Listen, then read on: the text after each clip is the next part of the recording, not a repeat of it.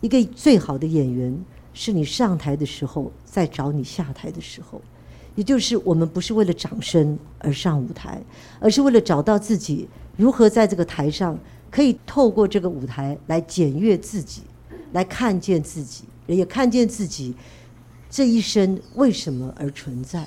这不是表演，这件事情对我们而说，我们在做我们该做的事情，而这个该做的事情，它本身就是我们在生活上面应该做到的。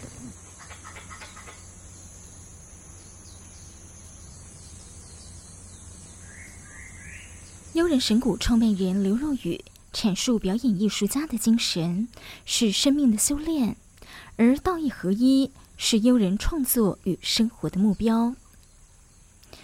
二零二零年八月，受邀到花莲静思堂演出《金刚心》，无量业法水颂总导演吕慈月说：“很空灵，很宁静，这不就像圣人叙述的法华境界吗？”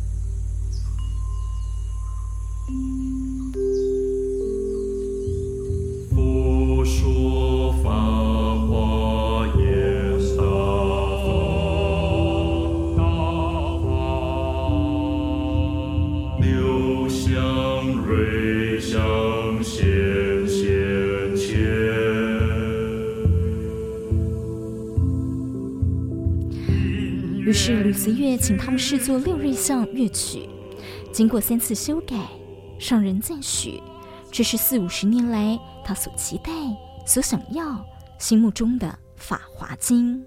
上人进一步请悠人神鼓在音乐开端增加大地的声音，这个声音就像上人每天清晨准备晨语宣讲《法华经》前，天色还没亮，静谧下仿若听见大地的呼吸声。而这也应当是佛陀夜睹明星，佛心与星光相处，与大地宇宙合为一体，刹那觉悟的境界。上人说，身心宁静，就能感受到周围的细微变化。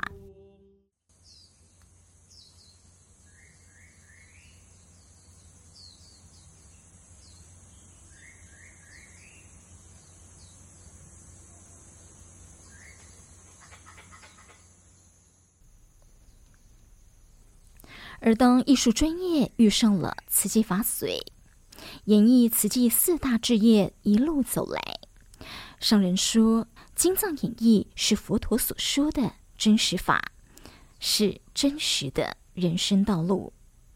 上集我们听到总导演吕慈月分享创作过程，大家不被难克服，而是克服难的精神，以及唐美云歌子戏团透过读书会带领团员法入心。法入行，这集专访优人神鼓创办人刘若瑀、艺术总监黄志群老师，聊聊演艺心得。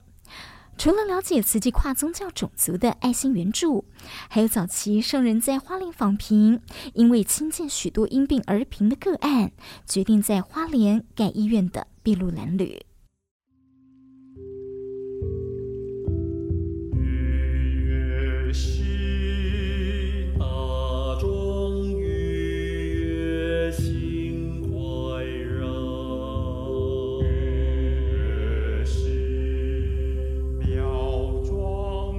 因为我们先从义诊开始做义诊的部分哈，你就知道，就是因为刚好你看一滩血嘛，嗯，就是就可以知道说上人是用哪一件事情触动他，他才觉得哎呀，假设有人帮他治疗一下就好了，那怎么办呢？那就义诊吧，嗯，那然后呢，哎，义诊之后呢，假设如果有，哎。都在义诊，可是医疗的器材就不够，然后医生也不够，那是不是开始要盖医院？因为都得送台北。所以我们是这样的一步一步也发现，上人他一个一个事情的呃愿力开始之前，都是有现实上的触动，而也触止了他觉得不做不行这样。所以这个时候到了四弘寺院的时候呢，也才知道说，哇，那个盖医院就不是真的像义诊呐，就一个人就一个人这样子的那种，好像师兄师姐们去募个款就可以做到的，因为那是真的是要找土地，然后要好几亿，那个不是不是那种一开始的五毛钱就是可以可以可以完成的事情，这样，所以就觉得好像这个中间上人背负了一个很大很大的重担，就那个重担是啊，土地。开始好了啊，盖房子啊，那现在有多少钱啊？几千块啊？那可是这好像是好几十倍以上的数字才能够做到的事情。然后就看那个照片上人家，那个眼神这样，就觉得他好像背了一个很大的重担。然后那天就跟那个师姐讨论的时候，我们就决定让黄老师拉了一个很粗的绳子，然后就一步一步的这样子走。而这走的过程当中是钱在哪里？然后徒弟在哪里？医生在哪里？然后土地又不行了，然后再找土地，就好像你每一步当中都是一步步的困难。可是呢，这时候呢，就看到原来有人来帮忙，就在那困难当中，然后我们就用慈优嘛，慈优就接过来，接过来之后，他们就开始背起那个绳子，等于说就是一个背，两个背，然后就慈优就是穿着慈济的这个志工的衣服，然后就接着那个绳子，因为。黄老师穿着呃佛陀一样的袈裟，然后慈那个慈优就穿着慈济的那个衣服，然后就把那个绳子接过去，然后就一个个接接接，然后就把它接过去。然后过程中就看到影像当中慢慢慢慢医院盖起来一间，然后哇又到林哪里大林到哪里慢慢慢慢医院就增加这样子。所以其实呃当过程中也听到呃上人的就是。唐文云老师代表上人的那个话语当中，就是跟医生的对话，就是医生讲说啊，这样说要请这医生，他说医生说，可是我身体里面我也有我有心脏病，上人说我身体也有个定时炸弹，就看到说在那么困难的状态里面，然后一步一步一步一步的，结果是众人之力，这时候呢，入金藏在下面就开始持油就出来打鼓，然后就。我愿意，然后就什么什么誓愿行，然后什么什么誓愿是怎么就大家就还是要一起大家去发这个誓愿，这个事情才能够完成这样。所以等于说，对优来讲，我们是刚好从一滴血开始做，就看见了这个建院的过程，一步一步过来，也才能够觉得到后来让人拉起那个绳子的那种那个那种坚定的信念。是走过了多少的路，才觉得这个绳子必须拉起来。刚好花莲有一个师姑，就是在我要跟您啊、呃、采访之前，她跟我提到了这个绳子。对，她说黄老师的这个绳子，她就看了很感动。所以这个绳子它是有一个信念跟一个重担，就是承担就是啊救众生那个重担的意思。是是是、哦、是，因为那个时候那绳子很大一坨。嗯哼。刚好那个镜头拍到那个绳一大坨，觉得那绳子真的很粗，拉在那个身上很长，真的很辛苦，这样，嗯，就觉得嗯，那是一个很重要的重担，嗯，然后就看到这个医院慢慢盖起来。一九七九年，全省委员联谊会上宣布建院，慈济盖医院募款很辛苦，乐生病友没钱有心，可以每个月省一百块。来护持建院，头家啊，我拢咧共拼厝内啦，啊，我来甲你拼厝内，不管爱做偌久，你互我三十万，我想要帮助上人起病院啦。是要起病院哦，我哦都爱减食减困啦，天还未光哦，我都爱紧来去扫花中桥，我要趁钱哦来救人啊。我捐水泥，我们来捐钢筋。我们要用觉醒人的精神来盖医院，永续慈善的活水。师傅啊，你安怎讲，我就安怎做。呃，听说盖医院需要六亿到八亿的预算哦，现在是募到多少钱呐？老实说，三千万还不到。啊？才三千万？明天就要动土啦，哦，哈哈，呃，不过万里长城也是从一块砖开始啦。众生。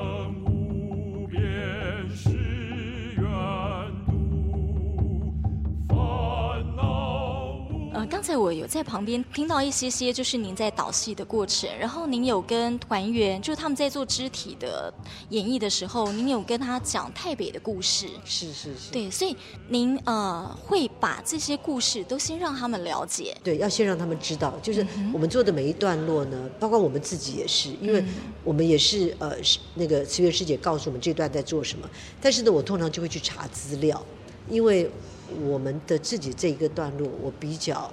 呃，希望自己做音乐，呃，所以其实小行星对是也是我做的六瑞像小行星，然后嗯，什么药草浴啊，然后什么什么红溪河啊，什么我都是，因为你你找到的那个词是可以去解释当时发生的事情，嗯，那个歌能够解释那个词的时候，那个歌就可以流传，嗯哼，即使没有看到演绎，歌还可以流传，像那个习金院，习金院也是什么。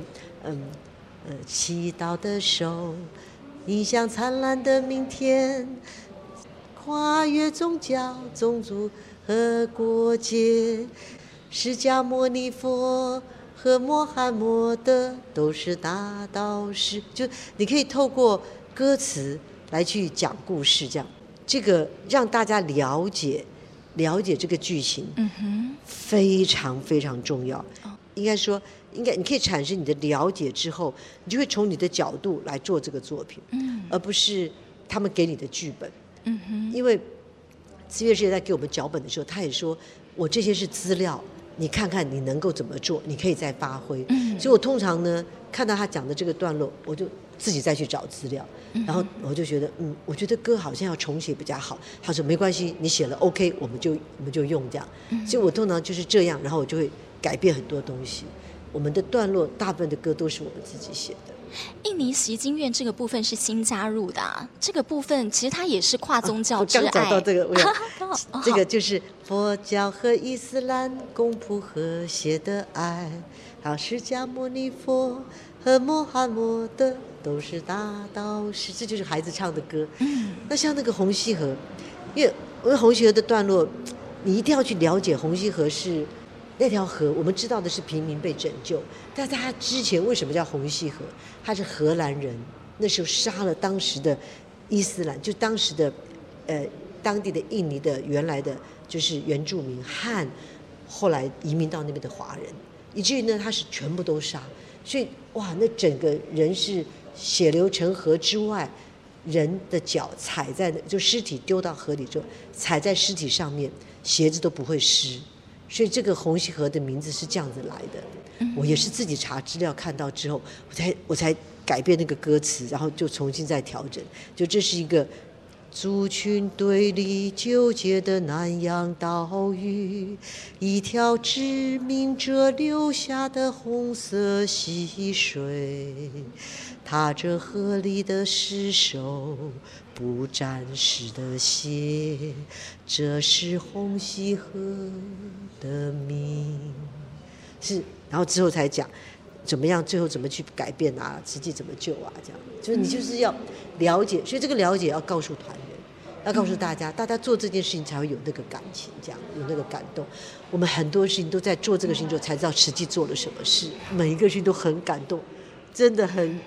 害我现在生活里面常常跟他讲话，都会讲到这些事情。这样，老师，红溪河其实我也去过一次。我们有一次是呃重返现场，老师他们吃喝拉撒都在那条河。哎，后面我就说什么？你看，潮湿简陋老屋的居民，垃圾堆中嬉戏的孩童。阵阵恶臭的黑色垃圾，在豆腐与粪便中，与潮汐拉锯，共谱哀伤。把那个事情，这都是老师自己写的，我自己写的。当然，其实我有参考，因为我都要找资料嘛，嗯、就在资料当中，你找到这些他们的发现的状况，然后再把那个一一兜起来。然后再去做歌这样子。嗯、老师您呃好，习金院，然后红溪河这样，您在呃看过了解了慈济的这些呃足迹，慈济做的事情之后，您会想要亲身去走一趟看看吗？其实红溪河我们也去过，那时候你就没有想到说你绝对在你内在里面，你不会想到是这个样子，嗯哼，你不会想到去改变它。就像我们印度里面，你看到的，我讲说你看到的那个贫民窟啊，嗯，你知道我印度去普纳，整个城市，我下了飞机之后到普纳的路上，在那个孟那个孟买，全部都是贫民窟。我说，印度怎么会这样？你就开始害怕这样，因为你通常你看到这样的环境，你会害怕。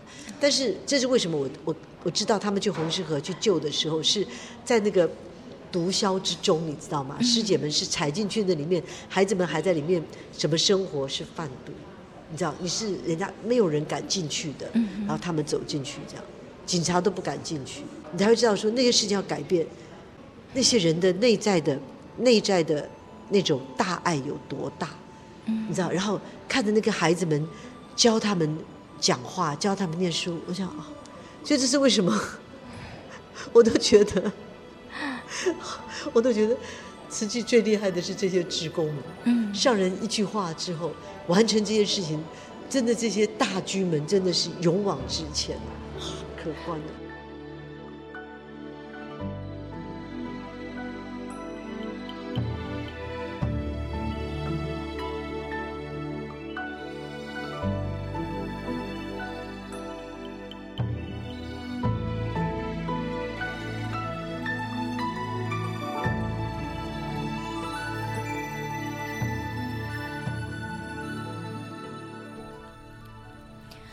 刘若雨说的红溪河就在印尼首都，许多外地平民迁居河道两旁的违建，为了在雅加达谋生。但这条河堆满垃圾，二零零二年的一场洪水灾难，引来闻声救苦的慈济国际救援小组，除了赈灾义诊，更进一步进行清河行动，安置居民到大爱屋，带来了新的生活希望。而援助脚步也在伊斯兰教的习经院。校长提出粮食需求，慈济人不分宗教援助义诊，还协助增建校舍。这一次啊，就是有加入了新的，就是像呃印尼习经院对的这个部分。这个部分是这个部分，您有没有什么样的感动？它是一种大爱，跨宗教、跨种族。呃，我觉得这个故事非常的感人的。嗯，这感人就是在于，就是说他他把。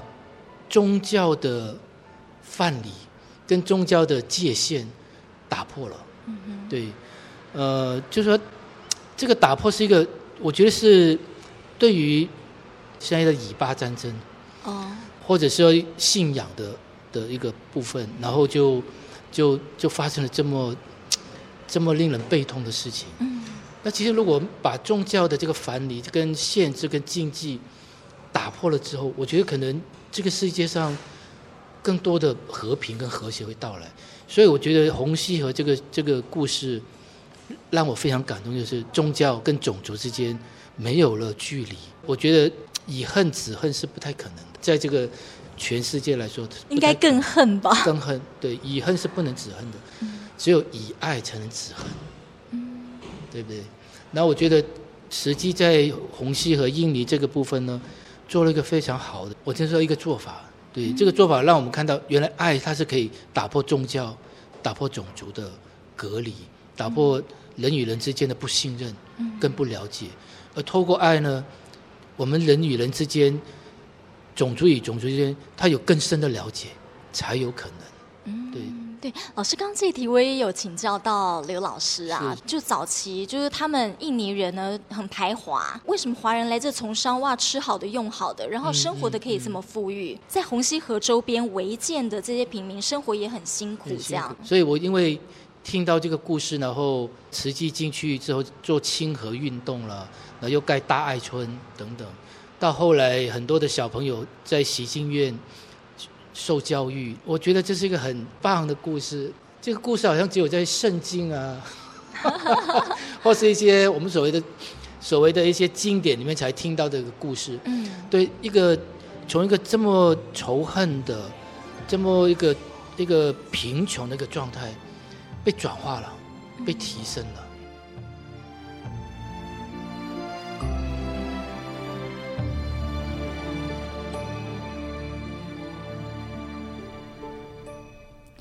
二十多年来，黄志群曾多次进出印度，同样看见贫穷、脏乱与失序，看见了世间许多的不平等。他反思生命。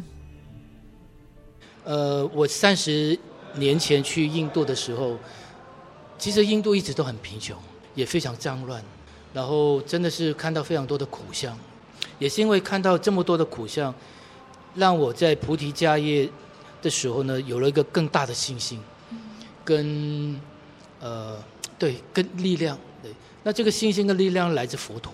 当然，在在印度的时候呢，最让我触目惊心的，最让我突然间有一个有一个领悟的，就是我去看焚尸，就烧尸体。老师，你亲眼目睹焚尸？亲眼啊，所以我非常震撼，嗯，非常震撼，因为我在看的过程当中，我就突然间想，其实这个世间是不平等的，有很多不平等，嗯，有些人生下来很富有，有些人生下来就是很贫穷。有些人生下来很幸运，有些人生下来就是不幸，啊，而有些人经过一个努力之后呢，他可以成功；有些人经过一个很大的努力，也不不一定会成功。所以世间有非常多的不平等，但是呢，只有一件事情是平等的，就是死亡。那然后这个死亡呢，就我们每一个人都逃不过的，总有一天我们每个人就像这个焚尸一样，对，我们就是被被烧掉了，就是身体就没了。那这个生命到哪里去？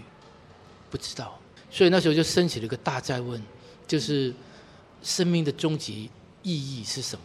然后我也了了悟到，就是说其实死亡并不在七八十岁之后，也许当下就会发生，谁知道？一个地震来了，或者一个不小心在路上被车子一撞，啊，这个生命就灰飞烟灭，就生命是非常脆弱的。所以我就领悟到，原来生命不像我们这么的坚强，它非常多的无常。其实我们生活当中有遇到非常多的痛苦，比如说跟人与人之间的斗争啊等等。哎呀，这真真的是，其实有时候想一想是不必要的。后来我就回到了菩提迦叶，就决定就说我先不回台湾，因为我觉得好像要比如只有透过修行的方式，才能够在这个生命的过程当中。了悟，然后最大的力量来自于佛陀的故事。那我常常就眺望，从尼连禅河眺望苦修林，然后想到佛陀在那边绝食，然后呢，他后来就了悟到说绝食是不能够成道的，他就放弃苦行，然后渡过河，到了现在的正觉大塔菩提树下，然后就开悟成佛嘛。然后傍晚的时候呢，我就会走到那个。正觉大塔去绕塔，然后绕完塔之后，我就会坐在菩提树下，就看着菩提树，就遥想佛陀当年在菩提树下的那个开悟的景象，跟那个感动。所以无形中那那段时间，佛陀的故事、佛陀的精神，给了我非常大的信心，跟非常大的力量。就是说，尤其是佛陀讲了讲了一句话，他开悟的时候。我觉得是人类的希望，是人类的希望。就是他说，原来大地众生皆有如来佛智性，原来每个人都有都有佛性，每个人都可以成佛。这真的是一个茫茫大海当中，黑暗不见，伸手不见五指，黑暗的大海当中，一个灯塔，嗯、一个明灯，嗯。老师，听说您在那边的时候住啊，或是生活也是非常的简朴吗？简朴是是。可以大概。我那时候是住在缅甸的寺庙，嗯、对。然后就是一个小房间，一张床，这样子。嗯、呃，然后就每天起床就是就走到菩提树下，它旁边有一个水池，对，有一个花园水池，我就在那边找一棵树下，我就坐下来。然后就开始去思考。我先透过文思修，因为那个教打坐的师傅已经跟我们说，活在当下的重要性。那什么叫当下？没有过去，没有现在，没有未来。但当然也不昧过去、现在、未来。我们每个人都有过去、现在、未来。那当然，这个云游生也说，其实呢，我们比较活在过去的世界，或者我们是幻想未来的世界，或者在现在呢，就非常的烦恼。想要哎呀，待会要做什么了？待会烦恼这个等等的，几乎很少把过去、现在、未来一时放下，只是经验到这个单纯的当下。所以我那时候就听到了这些话之后呢，就开始去思考，在那边思考当下的重要性。为什么会人会产生痛苦？为什么我会我自己会痛苦？那死亡到底是什么？等等的这些一些问题的，到底有没有地狱？到底有没有神？到底有没有天堂？都在那个时候，在心里面在开始去去思考、思索。您刚讲到“痛苦”两个字，是，所以是那时候生命有一些东西在困扰着你。是啊，是啊，是。我觉得最大的迷惑就是对死生的迷惑，因为自己一个人在印度嘛，也看到了死亡的现象，嗯、然后也被问你从哪里来的这样的一个生命的叩问等等。嗯然后就会去看自己的的生活，过去是怎么生活的？原来过去也常常因为一些语言上的的冲突，然后就产生了负面情绪啦，或是人与人之间的的一个不和谐状态啦等等，觉得这些有时候是真的不必要，会让自己这么痛苦的活着干嘛呢？对不对？所以那时候就在思考，就是说原来。有时候很多的痛苦都是自己的观念上的错误的认知，或者是因为情绪上的不能控管，更重要就是说不能够感受他人的痛苦，感同身受，对，等等的，也没有想到站在别人的立场，在看看一些事情，去回看一些事情，所以有时候痛苦，有时候人与人之间的不和谐痛苦是这样子来的。您刚讲说，就是活在自己世界，没有想到去关心别人。是这个，刚才刘老师也特别都提到很深刻这个部分。他就说，叫同理心，同理别人，然后呃，知道要去关心别人。这个部分是不是也是你们？除了我们知道悠人本来就是一个修行的团体，慈济刚好也是。是。所以我那个时候看到你们来演绎慈济的《无量易经》《大藏经》，嗯，我真的觉得天哪！太 match 了，嗯，花莲那一场也真的好摄心，嗯嗯，同理心跟呃要去关心别人，然后去看到苦相，去呃去帮助，这个是也是您最大的心得吗？还是？是是，我觉得慈济在进藏演绎的时候，给了我们更多的一种启发，对，嗯、那这个启发非常的，有时候是想不到的，不可思议的，比如说。上人也说过，就说这世界上没有我不我不原谅的人，没有我不信任的人，没有我不爱的人。我觉得这是一个，真是一个大爱，真的是一个大爱。有非常多的话语都一直深植人心，或者像平婆的故事，原来布施一个衣角，其实他不只是布施一个衣角，他布施的是他他是这是他的菩提心。哇，这让我想到了慈济的五毛钱的那个意义。跟精神原来是这样，原来每个人都有，都可以布施，都可以舍下，对，即使就五毛钱，每个人都做得到。这个爱心原来每个人都有的，对，只要一念三心，五毛钱，对，小小的关怀。那如果没有能力，一句关怀的话语，它其实也是个，也是个菩提心，也是个布施。嗯，对啊。印度呢，你只要看到观光客。那些孩子们真的就是，呃，因为种姓制度的关系，他们一定没有办法，就是说有更好的生未来生涯的规划。所以，一个乞丐的孩子，他就是乞丐。你就看那些小乞丐，就伸着手，然后对观光客开始去去等于算是乞讨嘛。那黄老师就说，因为他那个时候第一次去印度那一次呢，呃，他其实涵盖机票。和他住了半年，他就是用两万块钱，那时候台币这样，机票大概就呃买掉了八千块，经过泰国辗转进去。他本来一个月要回来，到后来没办法，因为呃他遇到了那个呃师傅之后，他决定留下来打坐，变成要待半年。他就想，反正我把钱花完了再回去。那他在菩提树下，在菩提迦叶那个师傅传法的时候呢，他身上就已经其实已经没什么残盘缠了。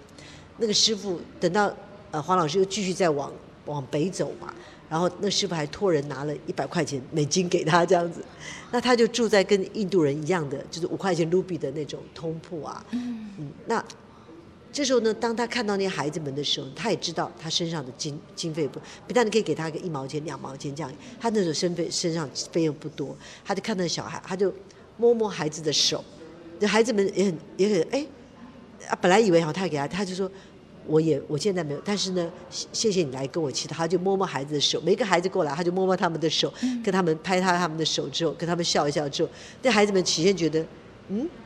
哎，怎么会这样？可又觉得这个人很有趣，后来他们都就转过身来就跟他笑，他也黄老师跟他们笑。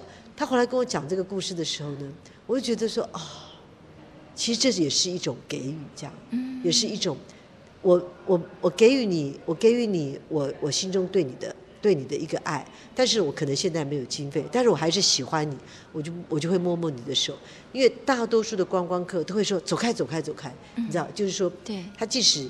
不管他愿不愿意，他可能会给一些钱。但是传说都是说，你给一个就会来二十个，所以大家都会故意躲开这样子。那我想黄老师可能因为他在马来西亚出生，他小时候邻居都是印度人。那我觉得这个可能是他跟印度人产生的另外一种交集吧。所以他其实很喜欢去印度，常常去，一个人去，一去就几个月这样。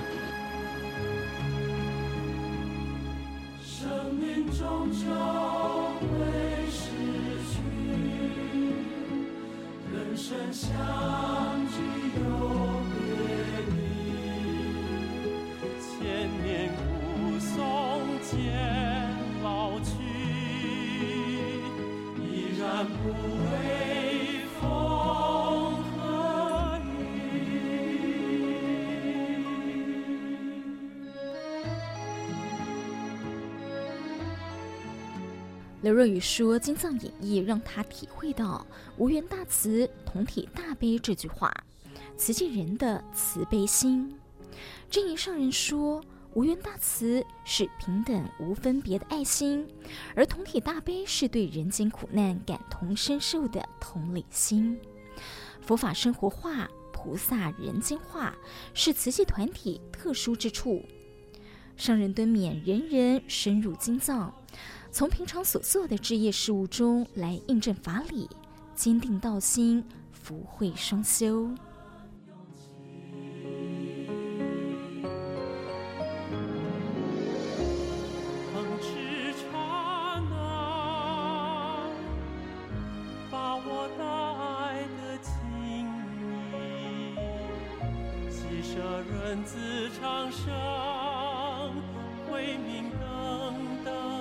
相许。慈悲是宇宙